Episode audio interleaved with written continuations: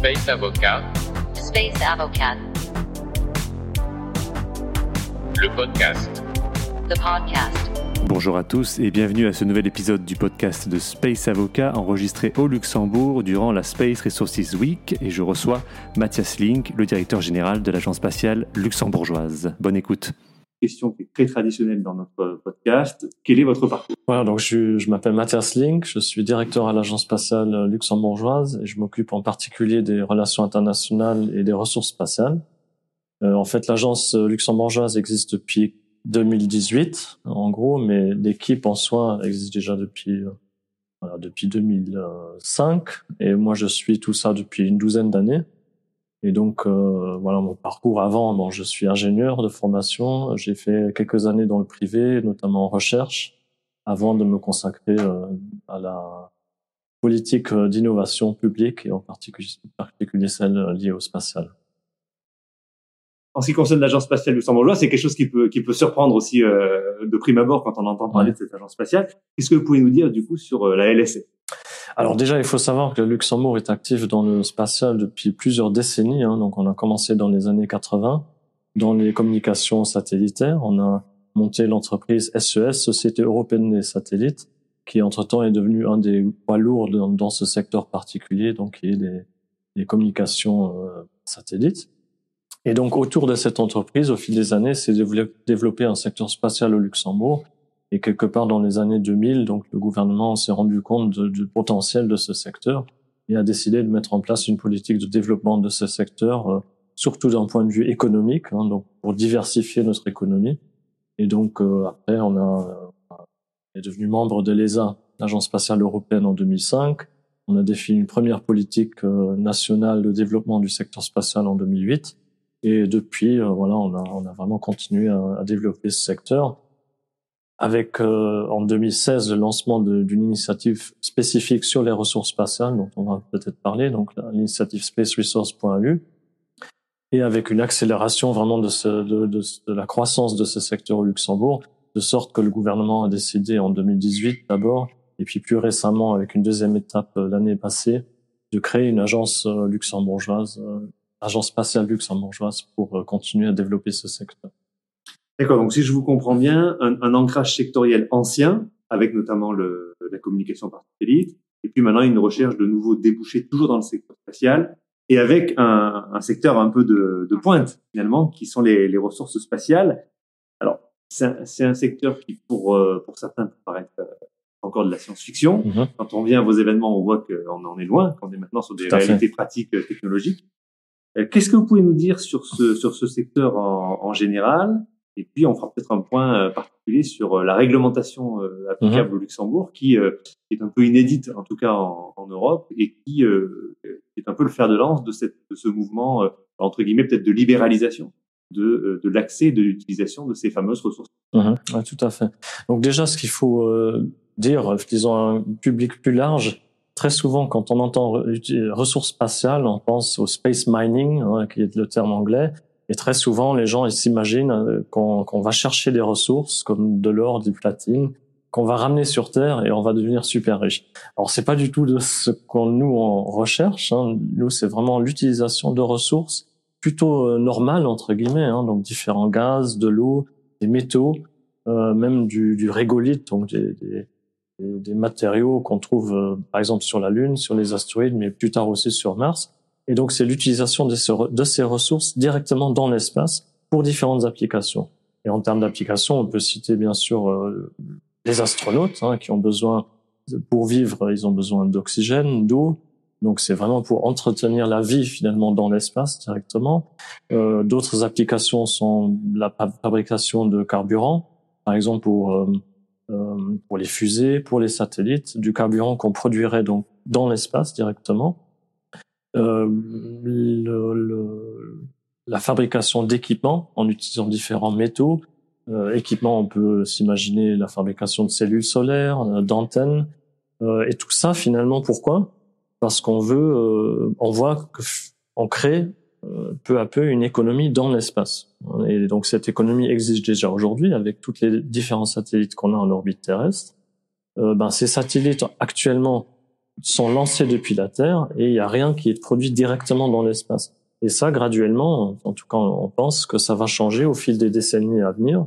On va directement produire aussi tous ces équipements directement sur place en utilisant les ressources de la Lune ou des astéroïdes ou de Mars. Donc déjà pour les applications en orbite terrestre, pour aussi des applications sur la Lune. Donc là, ce qu'on voit très clairement aussi cette semaine, c'est euh, le, que le retour de, l'homme sur la Lune approche à très grands pas. Hein. Ça, c'est vraiment quelque chose qu'on va voir euh, en dehors les, les 5 à 10 prochaines années. Et cette fois-ci pour y rester. Donc l'homme va y rester de manière un peu permanente avec des, des stations qui peuvent peut-être ressembler à des stations qu'on voit aujourd'hui sur Terre en Antarctique, par exemple. Et donc, on va revoir ça. Et donc, on va créer aussi un besoin euh, de, de, de, différents produits, d'applications sur la surface de la Lune, et puis plus tard même sur Mars. Donc en fait, toute l'idée de l'utilisation des ressources spatiales, c'est de dire voilà, on va pas tout lancer depuis la Terre, mais on va essayer autant que possible d'utiliser les ressources locales, un peu comme on l'a fait aussi sur Terre, euh, en s'étendant finalement sur euh, sur la Terre. Loin du cliché de brûler vers l'or 2.0 là pour le coup, euh, l'idée c'est vraiment de partir avec le moins de fret possible qui est soumis à la gravité terrestre, et essayer de produire directement on-site, finalement d'avoir une, empreinte euh, carbone peut-être un petit peu moins importante aussi, parce qu'on sait les contraintes environnementales liées à la, à la propulsion. Donc, euh, Tout à fait. donc il y a effectivement quelque chose qui peut, peut paraître peut-être. Oui. Bah, on a les contraintes environnementales, clairement. On a aussi les coûts. Hein. Actuellement, ça coûte extrêmement cher de lancer. Euh, il faut aussi savoir que les systèmes qu'on lance, bah, il faut pouvoir les mettre dans une fusée. Il faut aussi que ces systèmes euh, soient capables de, de, de, résister aux vibrations qu'on a lors d'un lancement. Donc il y a toutes sortes de contraintes qui s'ajoutent qui finalement limitent ce qu'on peut faire actuellement dans l'espace. Et l'idée de l'utilisation des ressources, c'est vraiment de voilà de, de, laisser tomber ces limites, s'affranchir de ces limites pour pouvoir faire plus et plus également en orbite terrestre, qui finalement va aussi nous servir ici sur Terre pour donner un exemple, par exemple, pour revenir aux communications par satellite, bah, ces communications-là, actuellement, bien sûr, se font par des antennes, en utilisant des antennes. Ces antennes sont limitées en, en, surface, en taille. Alors un jour, est-ce qu'on pourra fabriquer des, des, des, antennes plus grandes pour justement avoir des meilleures communications sur Terre? Ça, c'est une des applications qu'on pourrait envisager. Du coup, vous avez lancé cette initiative de ressources spatiales il y a quelques années à l'heure actuelle, donc là, on est effectivement à la journée de clôture de la, de la Space Resources Week. Quel bilan vous pouvez, euh, vous pouvez tirer de cette initiative à l'heure actuelle pour mm. le Luxembourg? Alors je dirais pour nous le bilan est, extrêmement positif hein, parce qu'on a vraiment vu qu'on s'est lancé euh, sur une thématique qui en 2016 était encore complètement de niche. Hein. Il y avait très peu de pays qui regardaient ça. Ça a complètement changé. Hein. On a vraiment vu euh, ces dernières années comme ce sujet est vraiment monté en puissance. Il y a énormément de, de pays, d'organisations, d'entreprises aussi qui s'y intéressent. Donc déjà nous, euh, on est on est maintenant clairement, euh, on sait qu'on a fait le bon choix de se lancer dessus. Euh, on s'est aussi beaucoup développé, notamment dans cette thématique au Luxembourg, sachant qu'en 2016, voilà, on a commencé un peu à zéro dans cette thématique. Entre temps, on a travaillé sur différents aspects. Hein. donc vous avez mentionné le juridique, ça c'est un des piliers sur lesquels on travaille mais il y a les aspects internationaux, internationaux plus larges, hein, parce que tout ça doit se faire en coopération internationale. Le sujet de la recherche, euh, de l'éducation aussi, donc de, de, du développement de talents qui pourront travailler dans, dans ce secteur. Euh, le sujet des entreprises et de l'innovation en général, donc déjà essayer d'imaginer des entreprises qui travailleront dans ce nouveau secteur, jusqu'au sujet des finances, hein, parce que tout ça, ça va coûter beaucoup d'argent et donc euh, des idées comment faire venir aussi des investisseurs privés dans ce nouveau secteur. Et finalement, on a lancé beaucoup d'activités dans, dans, ces, dans ces différents piliers, avec pas mal de résultats, donc six ans plus tard, et en même temps dans un contexte international voilà, qui, qui se développe aussi très rapidement. Et donc nous, on est très content de l'avoir fait.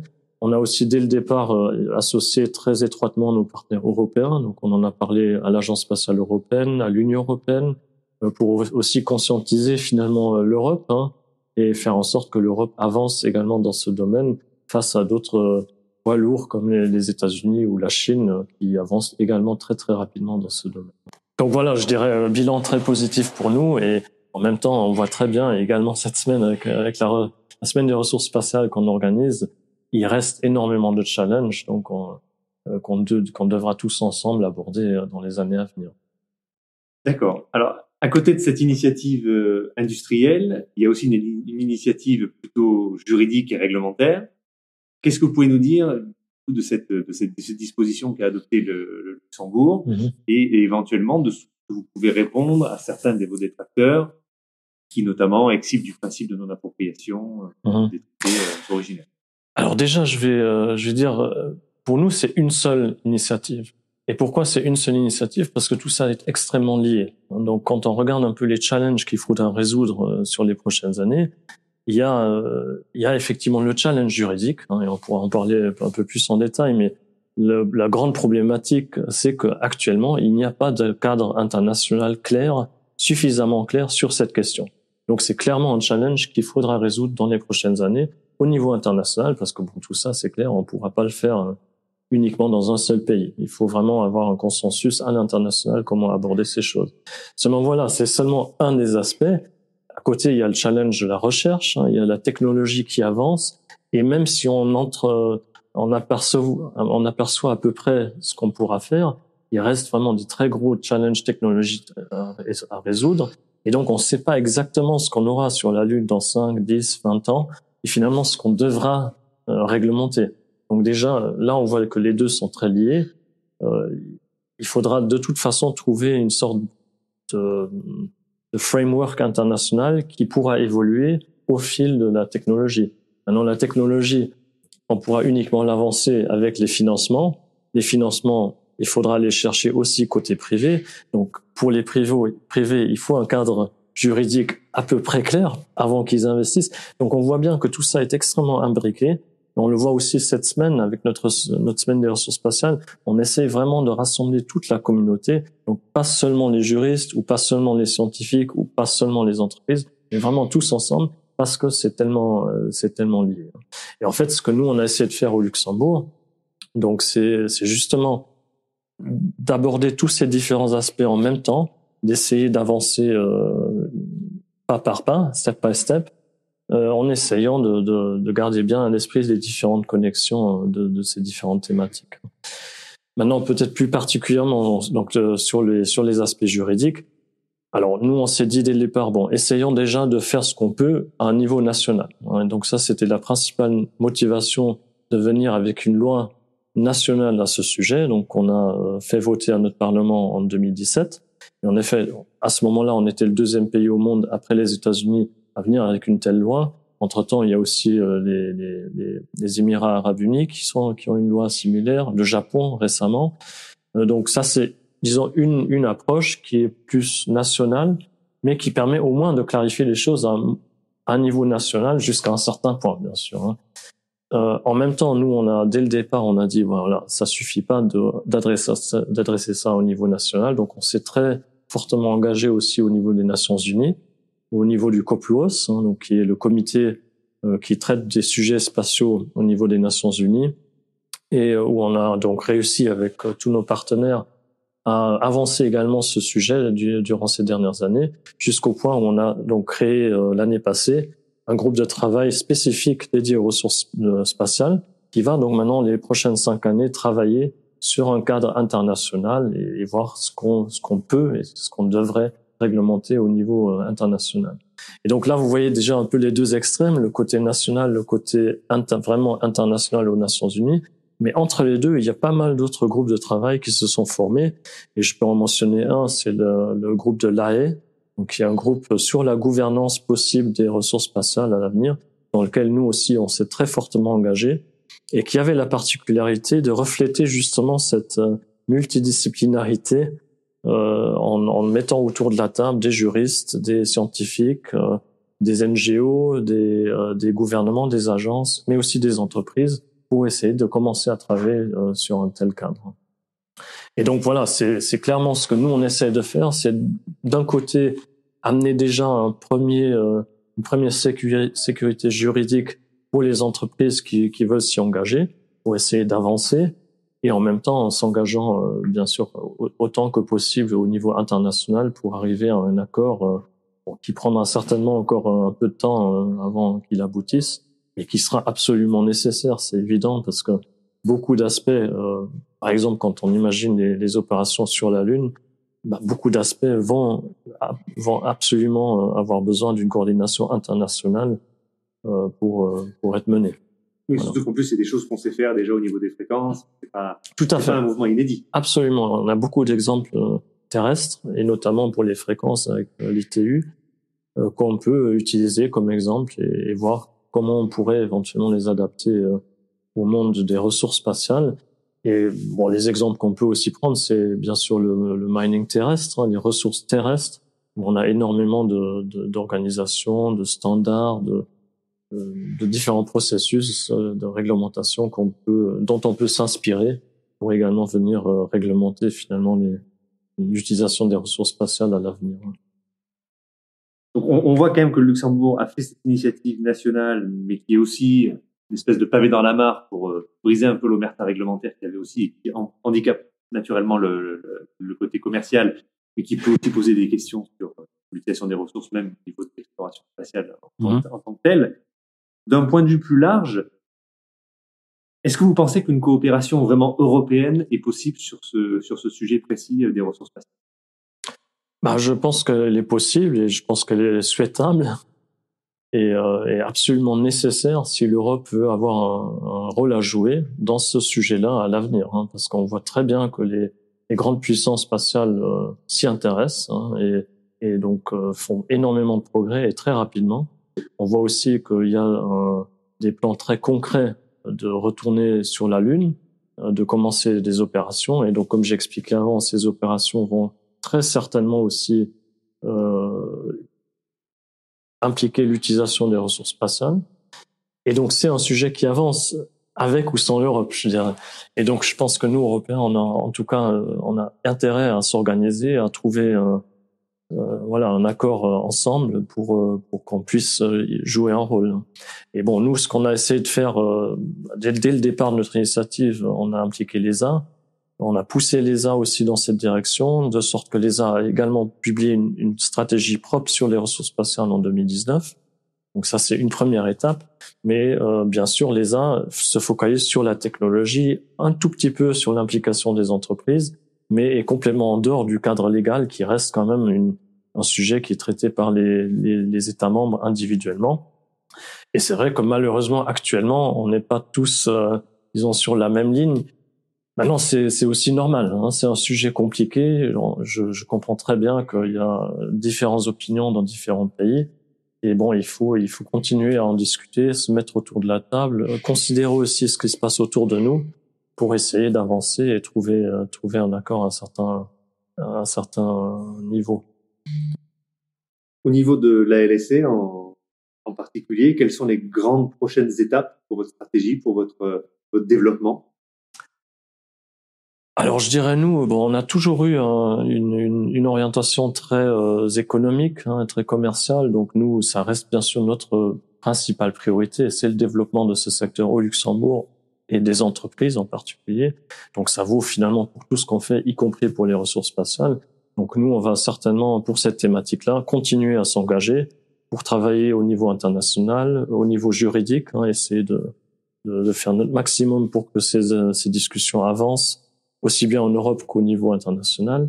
Euh, côté recherche, on a créé en 2020, ensemble avec l'Agence spatiale européenne, le Centre européen des ressources spatiales, donc l'ESRIC, euh, qui va beaucoup nous servir aussi pour avancer la recherche. Et de nouveau, on va pas le faire tout seul. Euh, c'est tellement large finalement cette thématique qu'on va, qu'on veut vraiment travailler avec d'autres pays. On a d'ailleurs signé des accords euh, spécifiquement pour l'ESRIC aussi avec l'Agence spatiale française, le CNES, qui est maintenant associé, également avec des entreprises comme Air Liquide, Airbus, euh, pour travailler ensemble finalement sur ces différentes euh, futures chaînes de valeur qu'on voit, qu'on arrive à imaginer, mais il y a quand même encore beaucoup à faire au niveau recherche.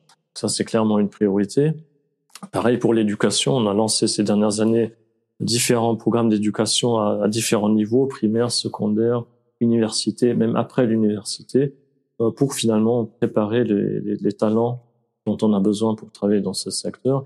Et puis je dirais un gros chantier pour nous, c'est vraiment le, côté euh, euh, investissement privé. Je pense que ça c'est quelque chose qui est d'ailleurs une, une, tendance globale qu'on voit actuellement dans le spatial et, où on a également en Europe un peu de retard par rapport aux Américains qui investissent énormément. Et voilà, ce qu'on remarque finalement pour le, secteur spatial en entier, c'est que ça devient de plus en plus un secteur normal, disons comme d'autres secteurs où il y a beaucoup d'investissements privés. Et là encore, il faut trouver les moyens en Europe euh, pour inciter plus d'investissements privés. Et euh, bon, l'ESA est actif, l'Union européenne est active. Euh, on a pas mal de choses qui ont été mises en route. Donc, on est associé, bien sûr, aussi en tant qu'État membre de ces institutions. Et en plus de ça, voilà, on, on, essaiera de trouver des réponses également pour des sujets peut-être un peu plus long terme, comme les ressources spatiales, mais qu'on voit venir et où on espère aussi que l'Europe et bien sûr le Luxembourg aussi aura un, rôle à jouer à l'avenir. Merci, merci beaucoup pour ce message d'espoir et puis volontariste aussi. Ça fait, ça fait du bien de voir un, pays très volontaire. D'un point de vue agenda, je crois que le, donc on, on, termine la, la, semaine des ressources spatiales. Le prochain grand événement, si je ne m'abuse, c'est le New Space Europe, du coup. Oui, alors au Luxembourg, on a effectivement deux conférences euh, majeures euh, par année. On a la New Space Europe donc en, novembre, et puis bien sûr pour les ressources spatiales, on espère bien réorganiser cette semaine l'année prochaine, parce qu'on voit qu'il y a énormément d'évolution d'année en année. Et euh, la, voilà, la semaine des ressources spatiales euh, au Luxembourg s'est vraiment développée comme un événement majeur euh, dans cette thématique. Et on va donc euh, certainement la réorganiser aussi l'année prochaine. À très bientôt alors. Ouais, à très bientôt et merci beaucoup.